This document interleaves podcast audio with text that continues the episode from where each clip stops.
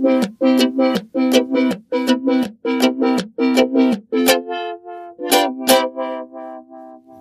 Nabelshow. Fehllos Selbstgespräche Podcast.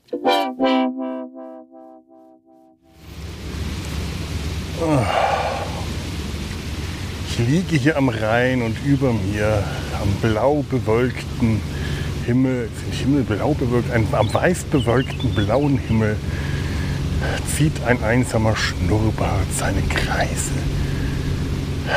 Eine Möwe. Möwe sehen von unten aus wie Schnurrbärte.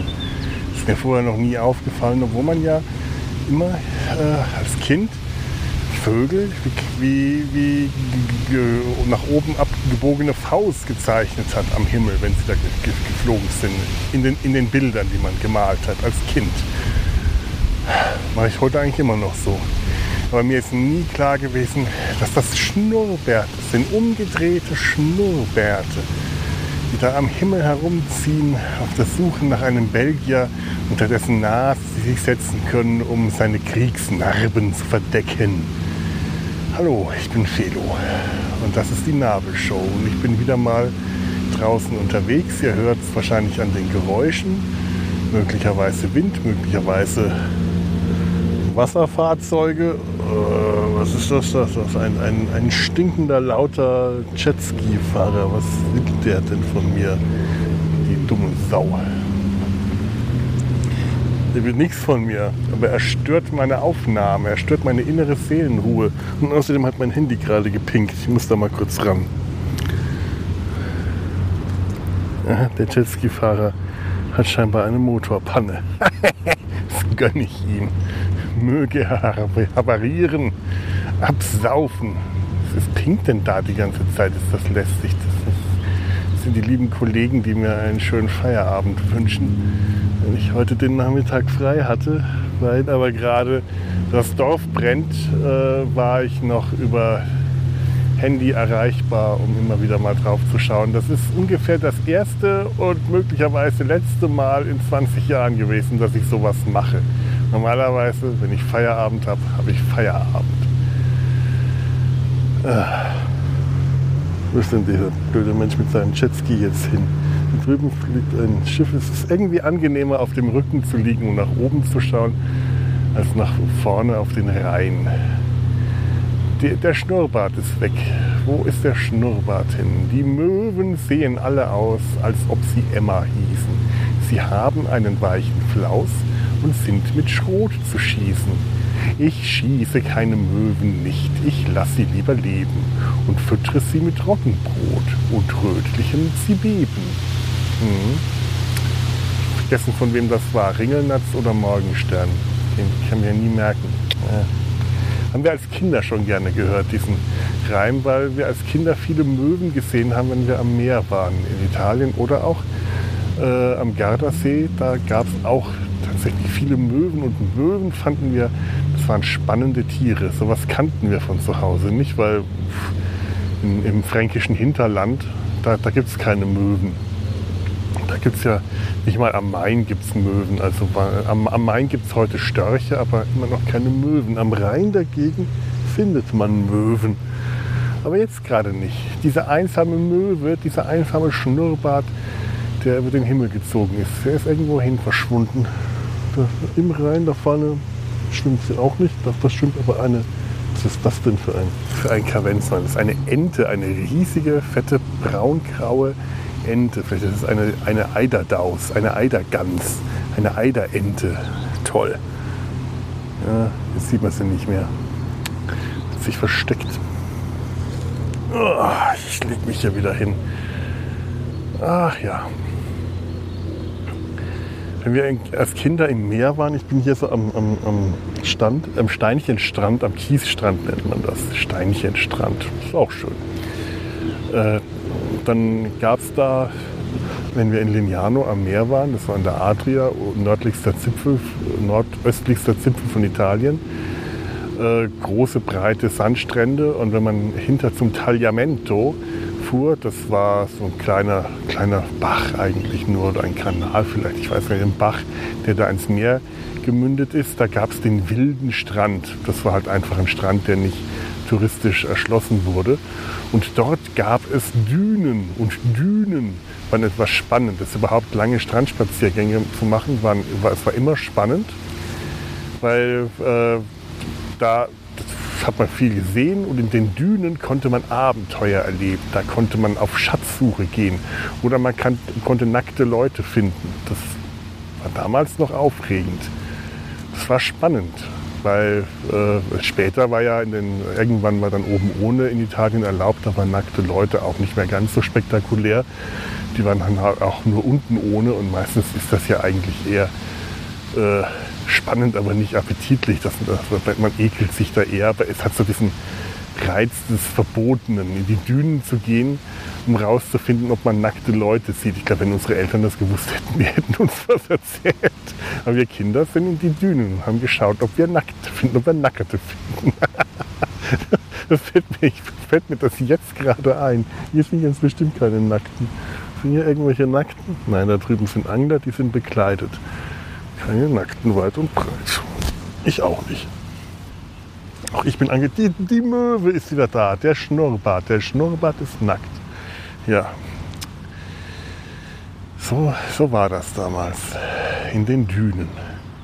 Dünen waren auch toll. Man konnte raufklettern und runterrutschen und musste immer Angst haben, dass man verschüttet wird, weil es ja Wanderdünen sein konnten.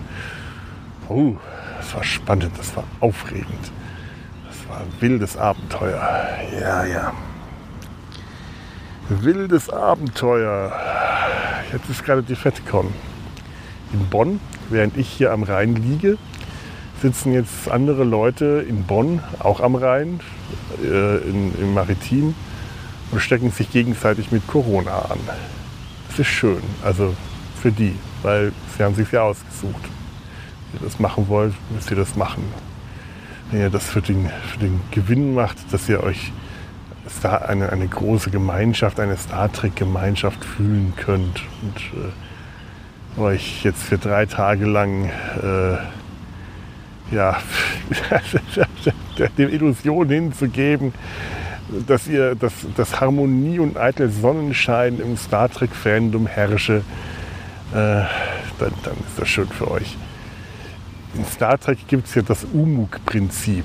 Unendliche Mannigfaltigkeit in unendlicher Vielfalt. Das ist das Prinzip, nach dem die Vulkanier, äh, sagen wir mal so, es ist das Lippenbekenntnis der Vulkanier bei Star Trek. Denn in der Regel, oh, da oben leuchtet ein, ein Flugzeug auf. Das hat aber gerade wirklich schön geblinkt. Das ist richtig nicht, nicht irgendwie Lampen geblinkt, sondern ein verirrter Sonnenstrahl hat dieses Flugzeug in seiner ganzen Pracht für einen Moment leuchten lassen. Das hatte was Erhabenes, was Himmlisches. Das hätte nicht schöner sein können, als wenn das da oben die Enterprise wäre. Also wenn die das wäre, wäre es doch, das wäre schöner. Wenn die Enterprise wäre, wäre es schöner. Aber ansonsten war es ja schon gerade eben ein wirklich schöner Moment. Ach ja, das Umug-Prinzip. Die Fans im Netz zerfleischen sich gerade genüsslich bei jeder neuen Serie, bei jedem neuen, bei jeder neuen Folge, jeder neuen Serie die unendliche Mannigfaltigkeit in unendlicher Kombination, die wird nur insofern zelebriert und praktiziert, als dass es das Gefühl hat, es gibt mittlerweile unendlich viele Lager, in die sich das aufteilt. Vor einer Weile konnte man wenigstens noch sagen, das ist Old Star Trek, das ist Old Trek und das ist New Trek und die mögen sich gegenseitig nicht. Und dann, dann wusste man, äh, wer was zu mögen hat. Und jetzt sehe es mittlerweile so viele neue Serien, New Track, nicht nur Discovery, sondern Discovery PK, Lower Decks, Prodigy, Strange New Worlds, plus die JJ-Filme. Und jeder mag irgendwas anderes, jeder, jede. Alle äh, sind von dem einen begeistert, von dem anderen äh, entsetzt. Und zwar immer schön abwechselnd und unberechenbar. Das könnte jetzt eigentlich zu einer äh, lebhaften Diskussionskultur führen. Das tut es aber nicht. Es führt zu kleinen kariertem mit Sand werfen. Ja, warum? Weil wir leider keine Vulkanier, sondern Menschen sind. Es ist nämlich normal.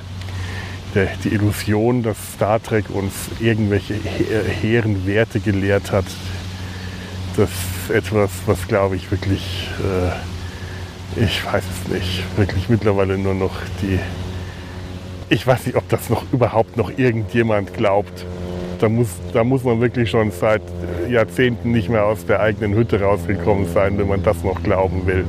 Das ist äh, schon, schon arg haarsträubend manchmal, was da so abgeht.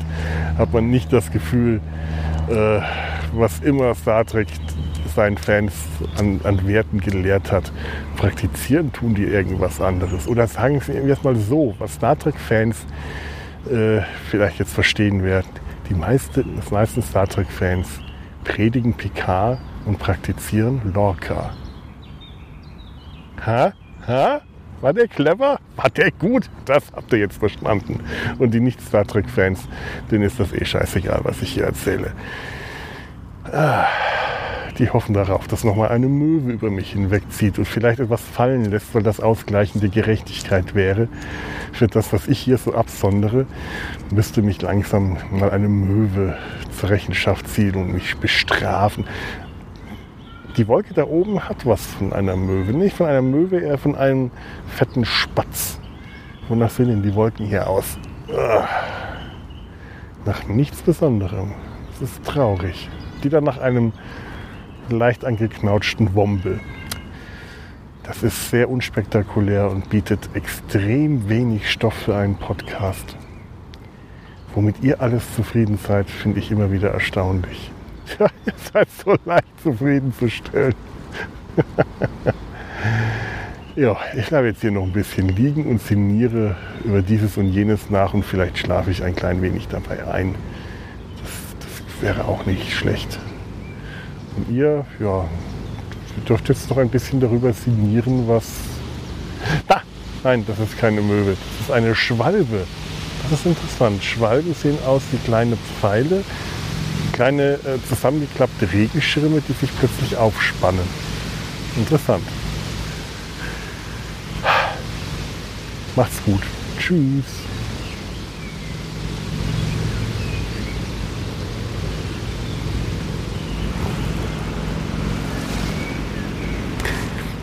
Und ja, ich habe übrigens gerade ganz heldenhaft den Begriff schlichte Gemüter vermieden, weil aus Gründen.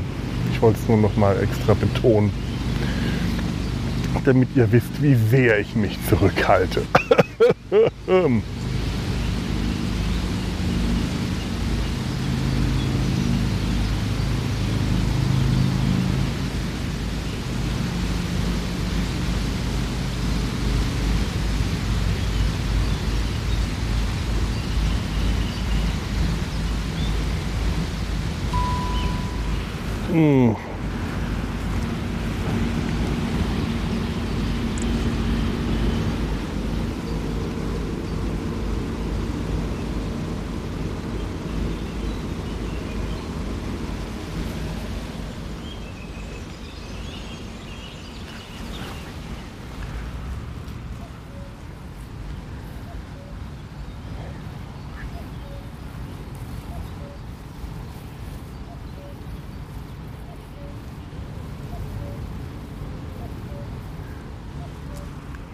Und ja, natürlich, natürlich spricht aus mir der reine Neid, der blanke, pure Neid, wenn ich jetzt auch gerne auf der FedCon wäre.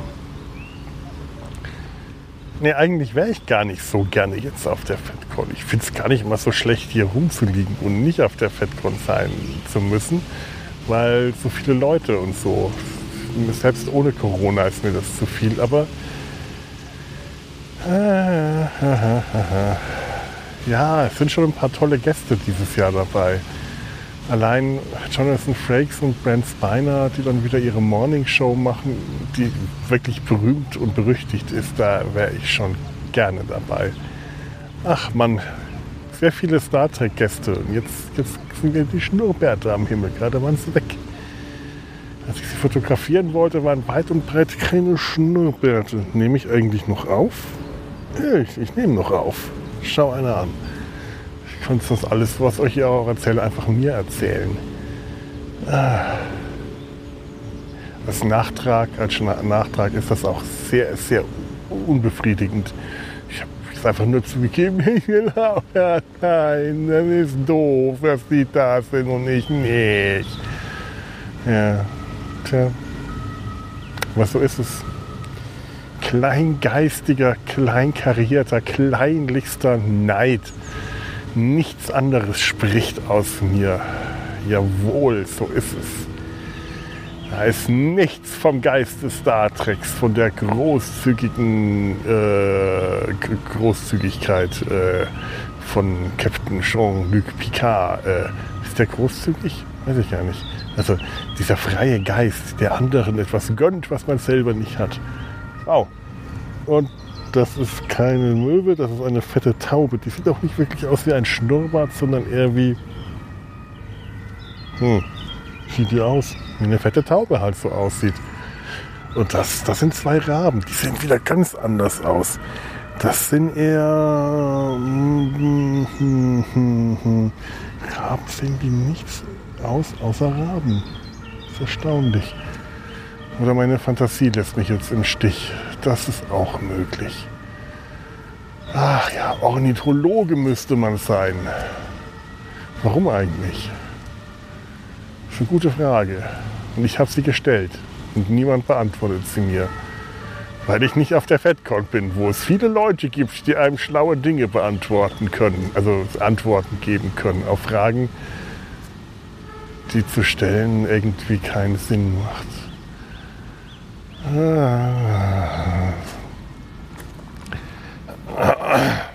Ich glaube, ich lasse jetzt einfach die Aufnahme weiterlaufen.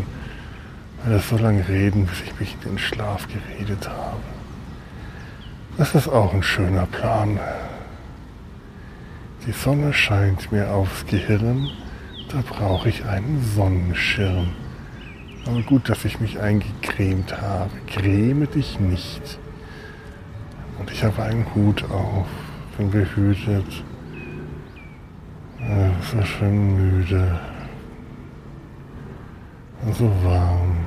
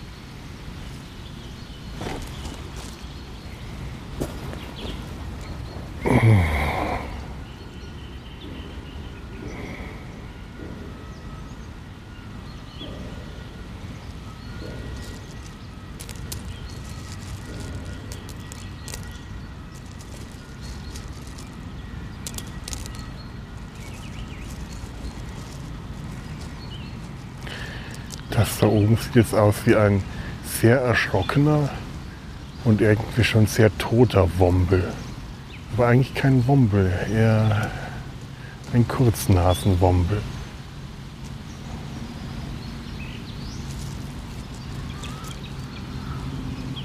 Mm-hmm.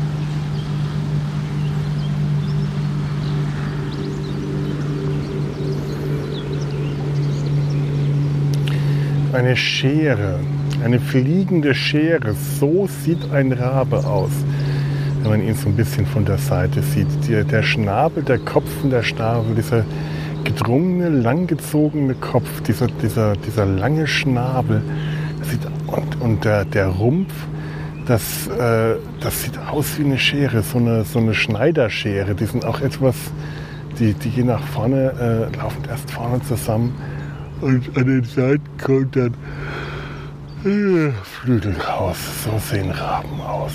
Schalalalala. Hm.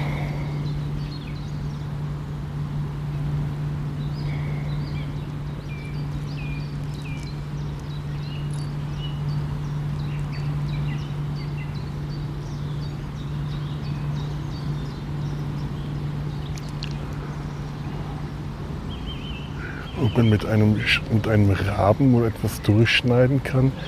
Ein, ein, eine feierliche Bandzerschneidung mit einem Raben. Wenn man das eröffnet und das Band zerschneidet und dann zückt man seinen goldenen Raben. Und nachdem das Band zerschnitten ist, dann fliegt die Schere krächzend davon. Ja, um irgendwo anders weitere Bänder durchzuschneiden.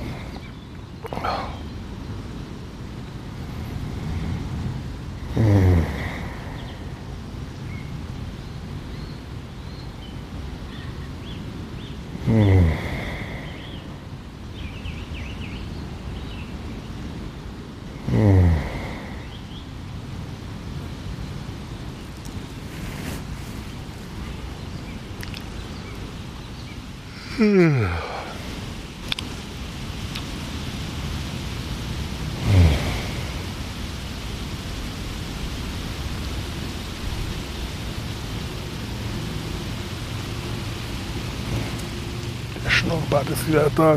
Mein Handy, wo ist mein Handy? Ich muss den Schnurrbart fotografieren. Flixt. Weg ist ja der Schnurrbart. Ach Mann. Komm zurück, mein schöner Schnurrbart. Herkül, Herkül, warum lässt du mich allein? Ich war nicht schnell genug.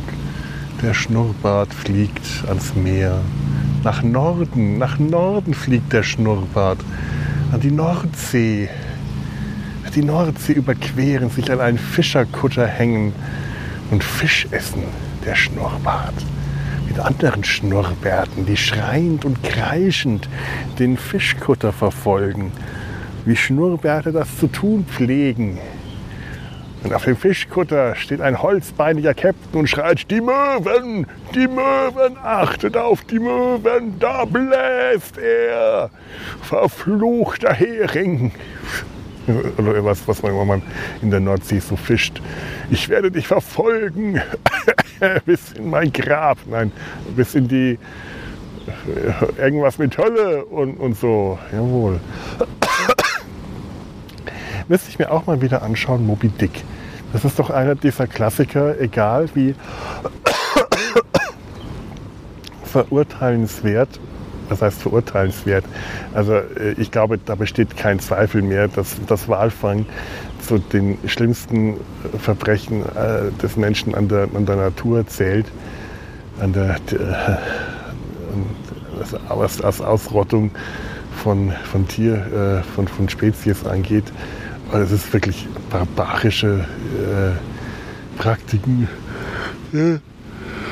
Oh Gott, ich glaube, ich sollte erst wach werden, bevor ich anfange zu reden. Dann formen sich auch interessantere Sätze. Aber dann äh, ist jetzt nämlich verschluckt. Und ganz ohne zu lachen. Wie kommt das denn?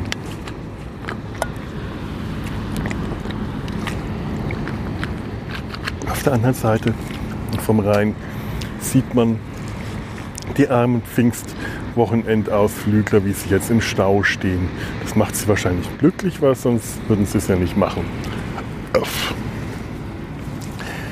Ich möchte mal Star Trek 4 und Moby Dick miteinander ähm, kreuzen. Nur die Szenen mit dem Walfänger am Ende.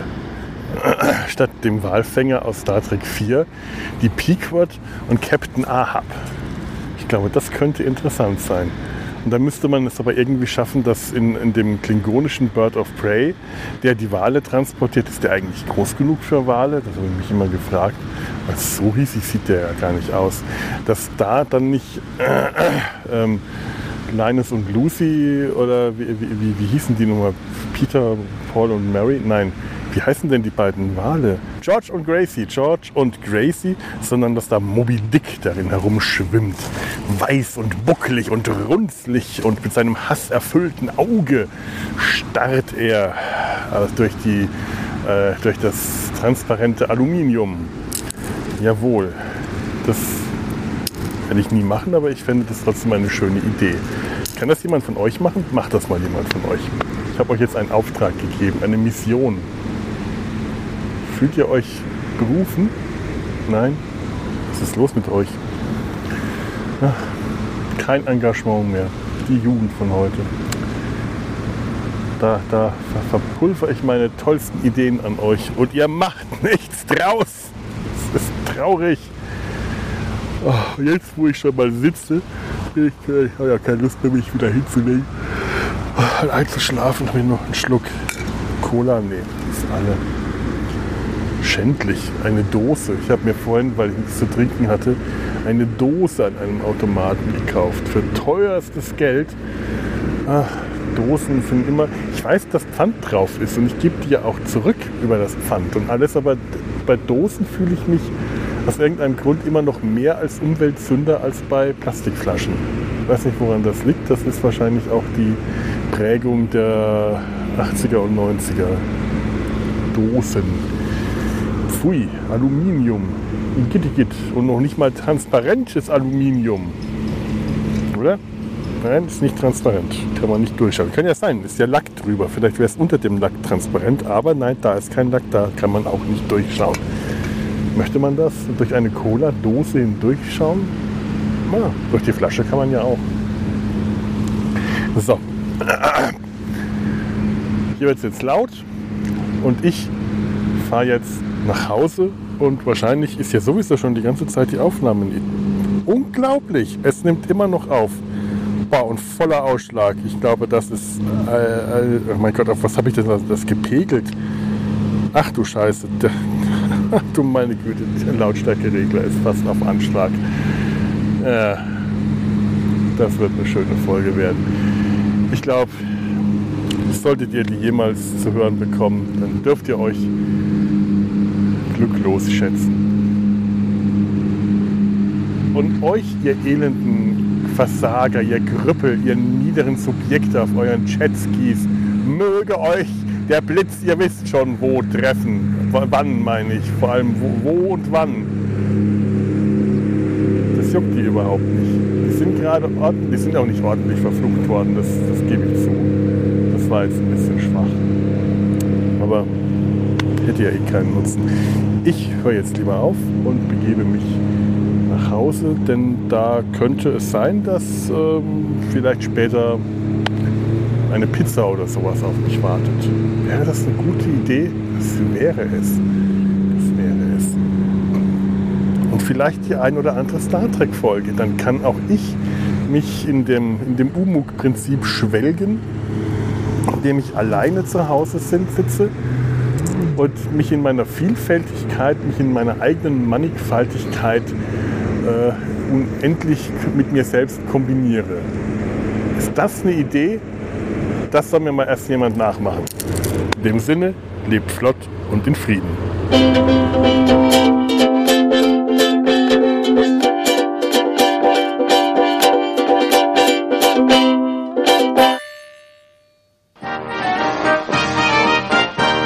Produktion des Podcast Imperiums.